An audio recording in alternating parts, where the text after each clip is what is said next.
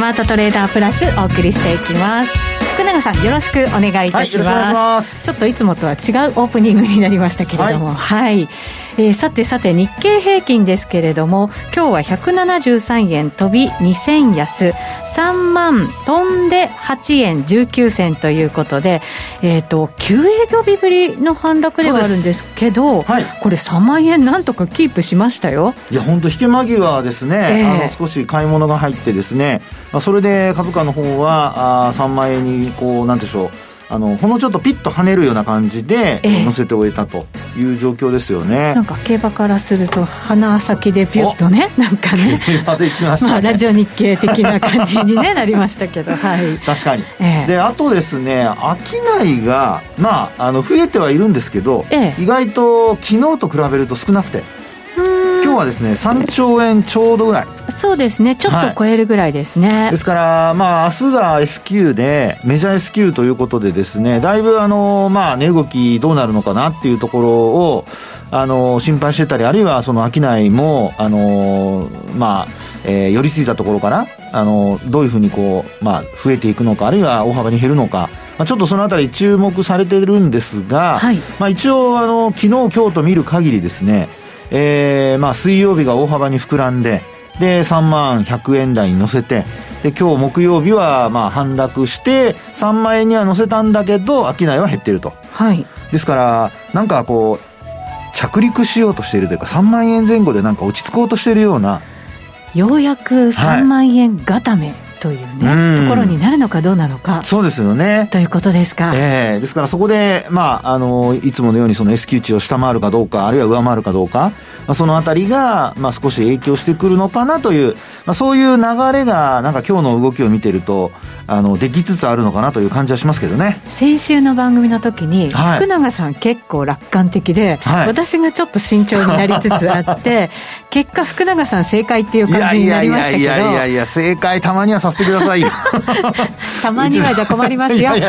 そんなことありませんよ皆さんね、えー、もう本当に、ええ、でも、はい、これで3万円固めに福永さんなると思いますか？うん。いやもう本当明日はですねあの結構重要ですよ。そうですか。えー、というのもですね、やっぱりあの、おまあ、3万飛んで714円ですか、まあ、そこに届いてないんですよね、はい、2月の高値に。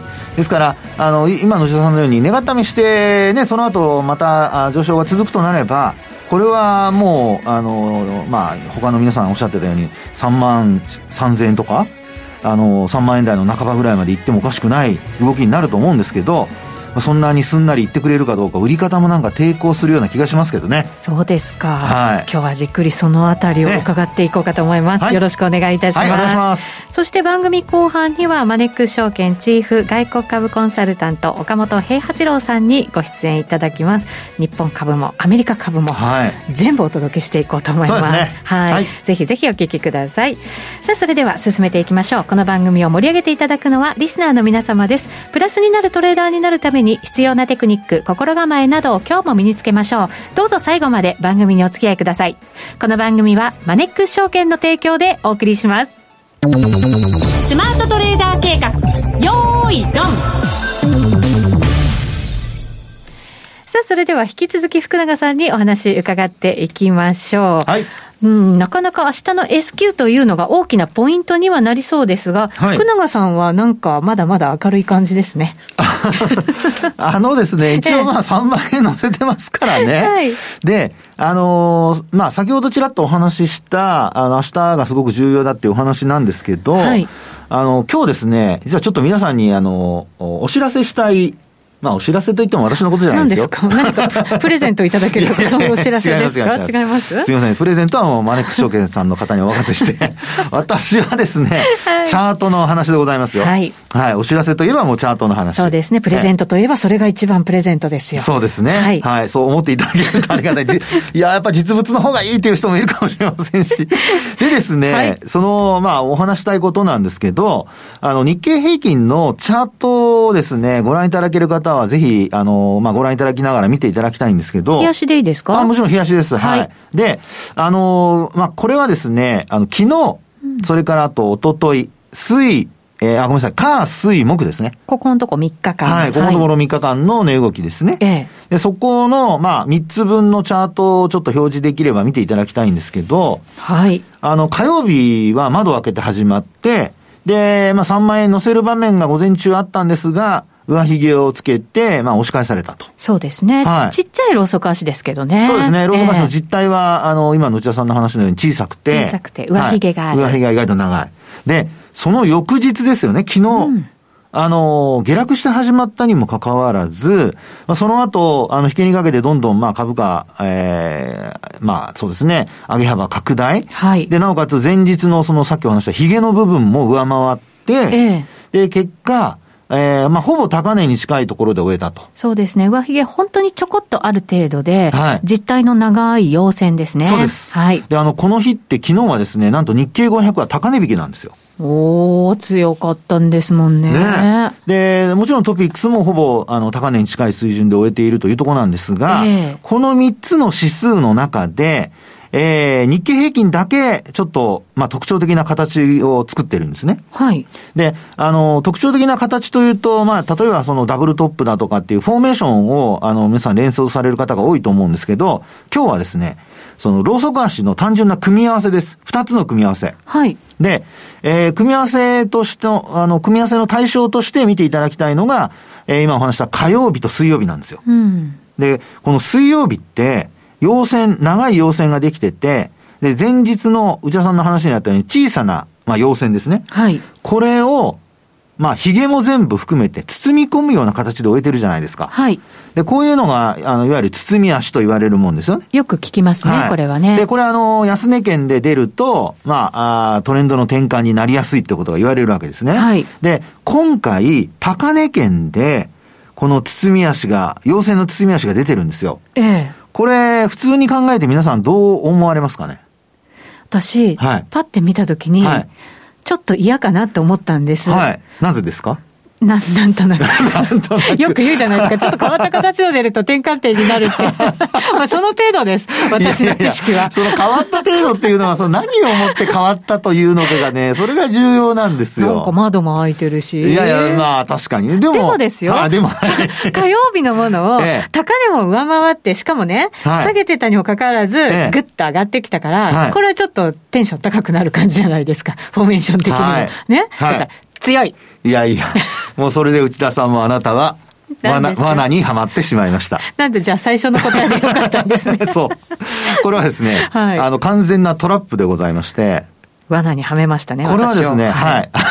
私がはめてるわけじゃない です。罠にはめてるわけじゃなくて、はい、こういうのを、こういうあの、まあ、要は、高値圏で、前日の、まあ、陽線でも陰線でもいいんですが、あの、小さな、あの、ローソク足をですね、包み込むような形でできた包み足のことを、これをですね、実はこの最後、ラストの最後ですね。うん、はい。最後の抱き線というふうに呼んで、最後の抱き線？はい。もう、あの、売り場の、もう最後の抱き線。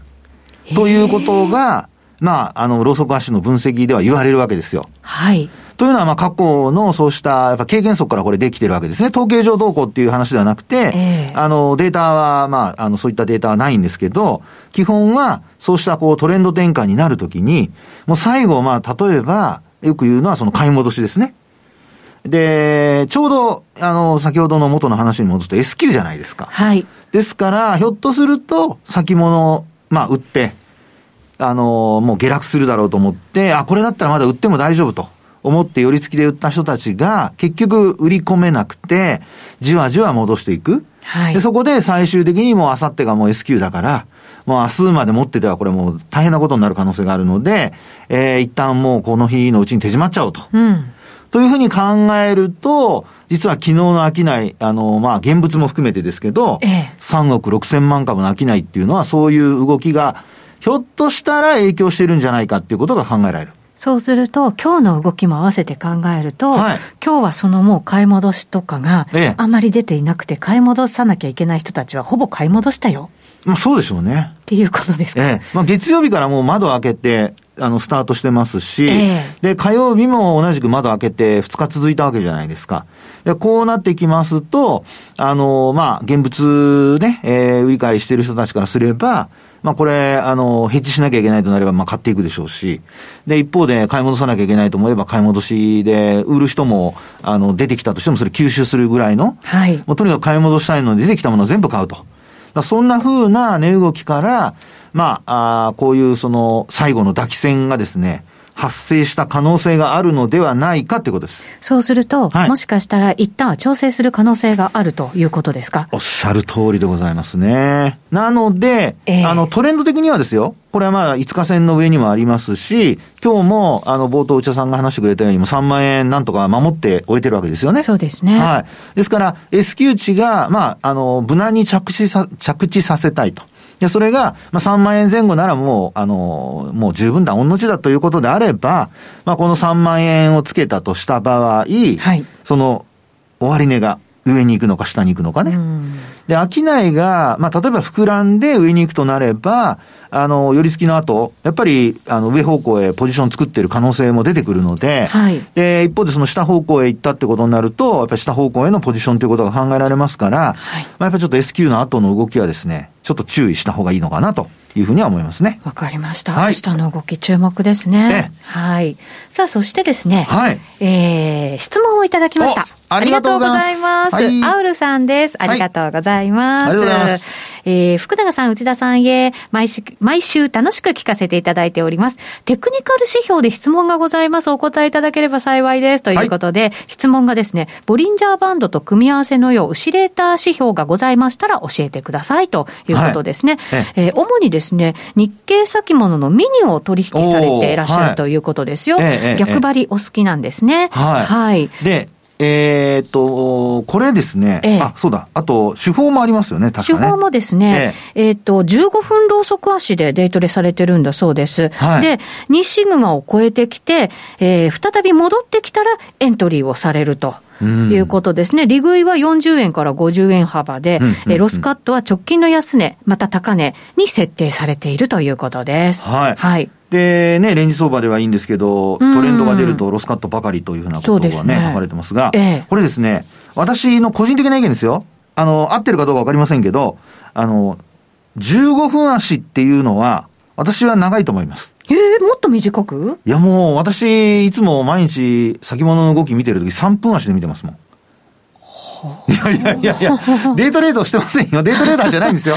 ないんですけど、ええ、そのぐらいの動きで見ていかないと、え、トレンドが出てる時にロスカットばかりっていうのは、おそらく遅れてるんですよ。そうですか。はい。なので、ちょっとですね、その15分足と3分足を両方合わせて、まあ、両方表示できればそうしていただいて、であとは、あのー、下の方にですね、あのー、ボリンジャーバンドと合わせるのであれば、ストキャスか、はい、あるいは MacD あたり、MacD、はい。あの、売買タイミングを教えてくれるテクニカル仕様を、あの、合わせて見られるのがいいのではないかと。で、はい、もしよろしければ、またその後の感想ですね。ああ、ぜひぜひ。ぜひぜひ入れていただけると、あのね、また、あの、こちらの方にお寄せいただければ、あの、アップデートできると思いますので。そうですね。はい、嬉しいですね。そうしていただけるとね。はい、そうですね。はい。ぜひぜひ、えー、まずは3分足に変えていただいて。はい、と15分と両方見てね。そうですね。両方だ、両方。で、ストキャスか MacD を入れていただいて、トレードぜひぜひしてみてください。シミュレーションちょっとしてみてください。はい。結果お待ちしております。頑張ってくださいね。頑張ってください。はい。以上ここまでは、スマートトレーダー計画、用意ドンでした。続いては、マネックス証券からのお知らせです。投資家の皆様。マネックス銘柄スカウターをご存知ですか？マネックス銘柄スカウターは、マネックス証券に口座をお持ちの方が無料でご利用いただける日本株銘柄分析ツールです。マネックス銘柄スカウターでは、売上高や営業利益など重要な業績指標を過去10期以上にわたりグラフ表示することができます。自分でデータを整理する手間をかけずに、長期的な視点で企業を分析することが可能です。また、マネックス銘柄スカウターには、10年スクリーニングという機能がございます。通常提供されているスクリーニング機能は、直近の通期業績や今期の会社予想などを対象にすることが多いのですが、10年スクリーニングなら、過去10年間の業績や直近の四半期業績での銘柄選びが可能なので、長期視点で自分に合った銘柄を探し出すことができます。さらに、マネックス銘柄スカウターはスマートフォンへの表示最適化も行っているので、外出先などでも場所を選ばずスムーズに銘柄分析を行っていただけます。また、マネックス銘柄スカウターの活用術もマネックス証券のセミナーやホームページで紹介していますので、ぜひご覧ください。マネックス銘柄スカウターは、マネックス証券に口座を開設いただくと無料でご利用いただけます。マネックス証券の口座は無料で開設できます。日本株投資の強い味方、マネックス銘柄スカウターをぜひお試しください。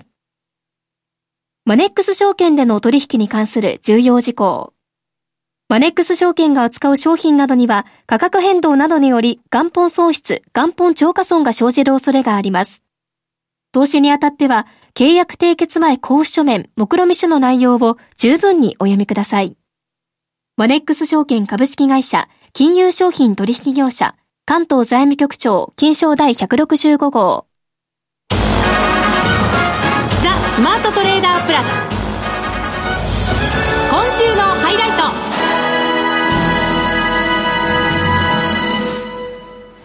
それではここからのゲストご紹介します。マネックス証券チーフ外国株コンサルタント岡本平八郎さんです。よろしくお願いします。はい、こんにちは。よろしくお願いします。お願いします。さてさて、アメリカ株ですけれども、高値からちょっと調整して、最近はなんかあの、弱気なストラテジストの意見がずいぶん出てきているというふうに伺いましたけど。はい。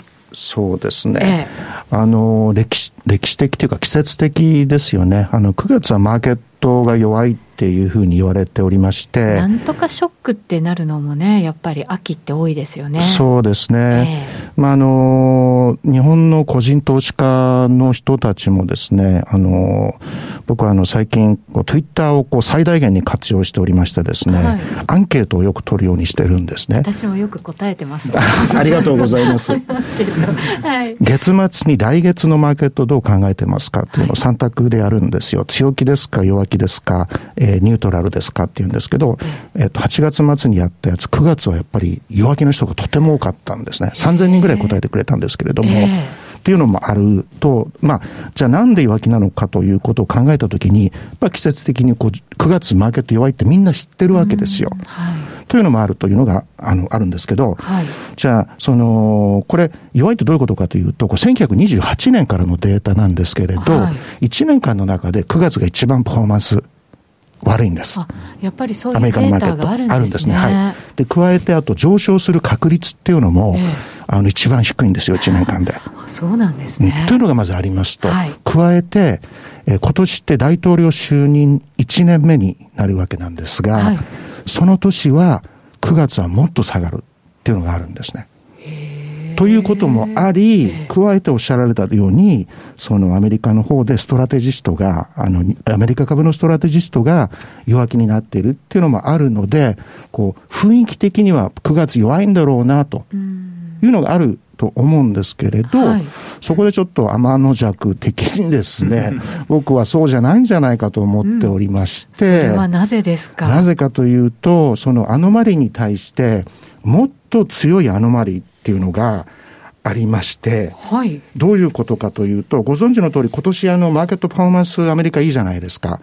で、一つがですね、これあの、1991年から今まででですね、50日移動平均、これ S&P500 が、の中で50日移動平均線を上回った銘柄の割合、はい、これが90%を超えた後、はい、で、マーケット非常に強いという、こう、アノマリーがあるんですね。まあ、アノマリーって言っていいんだと思うんですけれど、で、それともう一つですね、で、その、実はそれが過去に12回あってるんですけど、1990年から、はい。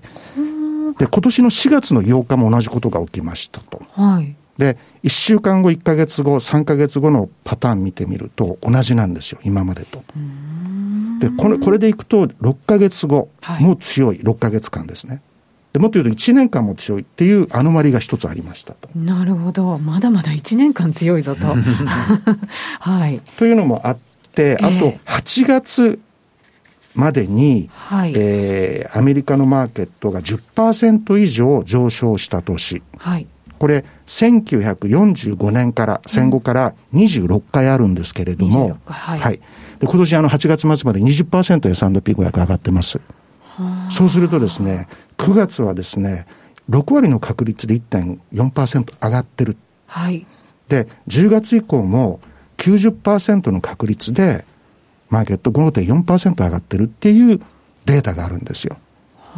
ですから9月弱い説っていうのはもともとあるんですけれど、えー、今年マーケット勢いがついている、モメンタムがついているので、このまま上に行っちゃう可能性もあるというふうに、はい、あの、僕は思ってます。で、もちろんその、この見通しを、あの、アノマリだけのせいにつもりは全くないんですけれど、うんはいじゃあ、ファンダメンタルズどうかというと、ご存知の通り、前回の雇用統計が、今までずっと雇用増えておりましたと、今回もいいだろうと思ってたところが弱かったということで、はい、もうテーパリング、年末にあるって言ってたのが、ちょっとよくわからなくなってきた。あと、パウエルさんもこうマーケットに対して非常にこうよくコミュニケーションを取っているということで、マーケット安心するっていうのがまずあると思うんですけども、うんはい、あと、企業業績がすごく良かったですよね。そうですね。えっと、第2四半期も終わっちゃいましたけれども、えーえー、と前年同期比で96%プラスでしたと。でこれ、6月末の段階、63%プラスの予想だったんです。63%予想が実際、蓋開けてみると96%プラスで終わりましたと。予想をはるかに上回る予算というのがまずありますと。はい、で、来期、第3四半期につきましても、えー、6月末の時点ではですね、前年同期で24%増益と。えーいったところ、今の段階で29%の増益予想になってるんですね。ですから、企業業績の方は、これからもしっかりしている。もちろん29%っていうと、はい、あの、第二四半期96%だったわけですから、まあ、悪いように見えますけど、でも、29%は29%ですからね。はい。ということなんで、企業業績の方もちょっと安心できるのではないかということと、うんはい、あと、あの、キャッシュですね、マーケットにある。はい。これアメリカのマネーマーケットファンドなんですけれども、現在4.5兆ドルのキャッシュがスタンバイしていると。はい。4.5兆ドルですからね。すごいですね。で、これ、あの、どのくらいのそのイメージかというとですね、歴史的に、あの、金融危機の時のピークが3.9兆ドルなんですよ。2009年の1月14日時点。それを3点上回ってる4.5兆ですからね。えーですからやはりこう、あの、行き場のないキャッシュがアメリカにはいっぱいあると。はい、なので、マーケットが下がる。た時には、やっぱり、あの、スタンバイされたキャッシュがあるということ。で、あと、やっぱり債券と比べて、やっぱり株ってまだ魅力的なわけですよ。で、やっぱおかあのお金どこに使うかというと株だというのがあるし、はい、あと、あの、今年って個人投資家がマーケットをこう買ってきてますと、アメリカでは。えー、で、加えて、あの、次に買ってるの誰かっていうと、アメリカの企業なんですね。自社株買い自社株買いなんですよ。はい、で、7月末までのデータなんですけれども、えー、えー、6830億ドル。の自社株買いが発表されておりまして、これ、約75兆円なんですよね。やっぱ大きいですよね。はい、で、これ、すでに去年のペースを2倍以上上回ってるんです。そんなペースなんですね。もちろん去年はコロナ禍だったので、何が起きるかわからないということで、はい、あのキャ、キャッシュを取っとこうということで、企業、あの、会社の方非常にこうコンサバティブなアプローチを取ったわけなんですけど、えー、今年はアグレッシブに買ってますと。で、今年のこのペースってどうかというと、2019年。はい。要はコロナの前の2019年のペースを超えていると。で、2018年っていうのが今までの歴史的なオールタイムハイだったんですよ。自社株買いの金額で。で、それを超えるぐらいの勢いがあると。はあ、ここまで株価上がってきてるにもかかわらず、うん、自社株買い積極的にやるんですね。ですから、やっぱり会社のことを一番分かってるのは多分会社なんでしょうから。それは先がまだまだ明るいぞということにつながるわけですか？ということではないと自社株がやらないと思うんですよね、やっぱり。あそうですよね。確かにそうですね。だからといって、じゃあ業績が成長しないかっていうと、そういう話でもね、先ほどお話しました通り、やっぱ EPS っていうのは全体的に伸びるわけですから、はい、じゃあどういったところが自社株がやってるかというと、やっぱ IT のセクターなんですよね。はあ、IT セクター。あとあの、金融。はい。金融も去年、あの、あの、銀行自社株が禁止さ、禁止というか、やるなっていうふうに言われとったわけですから、ね、役所から、はい、それが今年になってできるようになったということで、はい、すっごいアグレッシブに第二四半期に銀行って自社株買いを行ったわけですね。で、やっぱり歴史的にあのデータ見てみると、自社株買いを行った後、株価はやっぱり上がりやすいっていうのがあると。いうこともありまして、えー、えー、最初の話をした、その歴史的にはその9月はマーケット弱いんだけれども、ひょっとしたら、アノマリーも強いアノマリーもあるし、うん、かつ今のそのファンダメンタルズを見た場合、およびその、あの、時給関係ですよね。はい。これ下がらないんじゃないかなというふうに思っております。はい、加えて、その、内田さんが最初におっしゃった、アメリカ株のストラテジストが弱気になっているって話なんですけれど、えー、その理由もね、まあ、なんかちょっと知りたい感じがしますけど、ね、まあ、あの、ちょっとこう事実といいますか、えー、あの、お話をするとですね、あの、この具体的に昨日出たのはモルガンス、おとといかな、モルガンスタンレーのストラテジストが弱気になったという話だったんですけど、えー、この人ってですね、実はですね、年初に、えー、ちょうど S&P500 が3900だったときに、はい、今年の S&P500 年末は、えー、っと、3000、あ、ごめんなさい。年、年初に3、今年の年末は3900になるって言ってた人なんです。うん、年末にね。はい。要は完全に外してた人なんですよ。今4400ですからね。昨日で4514ポイントですもんね。わかります、はい、ずっと弱気で、はい、で、まあ、外れてきて弱気になったとしても、うん、だからこう、あの、その、この、どこどこの会社のストラテジストが弱気になりましたと言っても、はい、これやっぱりよく事実を確認しないとですね、そうそういう人もいる一方で、やっぱり強気のところもあるわけですよ。ゴールドマンのストラテジストとか UBS のストラテジストって強気なわけなんですよね。強気なんですね。UBS は昨日あの、あの、マーケット強気のあのコメントを出したりとかしてますし、目標株価曲げてるんですよね、S&P500 のね。なので、やっぱりその背景であるとか、過去のトラックレコードも確認しないと、ああ、モルガン・スタネが弱気になったからアメリカ弱いんじゃないかっていうのはちょっと誤解を生んでしまう可能性があると。なるほど。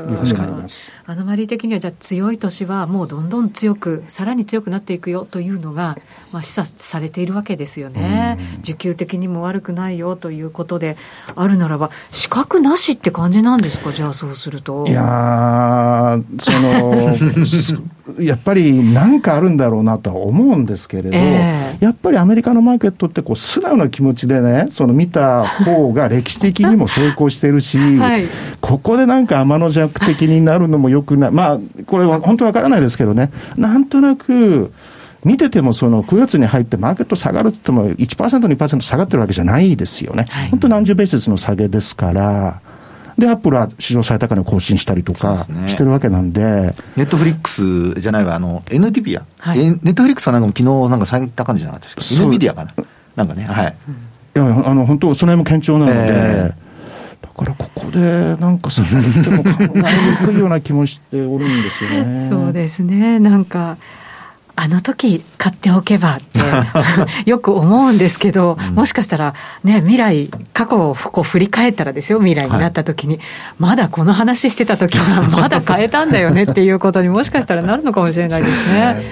いや本当にでも株はすごいな、また企業はすごいなっていうふうに、アメリカからそうね、思わされてますよね。本当ですね。本当に。はい、はいアメリカ株もしっかり見ていきたいと思います、はい、えー、今日は岡本さんにお越しいただきました。ありがとうございました。ありがとうございました。さてそろそろあっという間にお別れのお時間となりました。ここまでのお相手は？福永博之と。内田まさでお送りしました。それでは皆さんまた来週,、この番組はマネックス証券の提供でお送りしました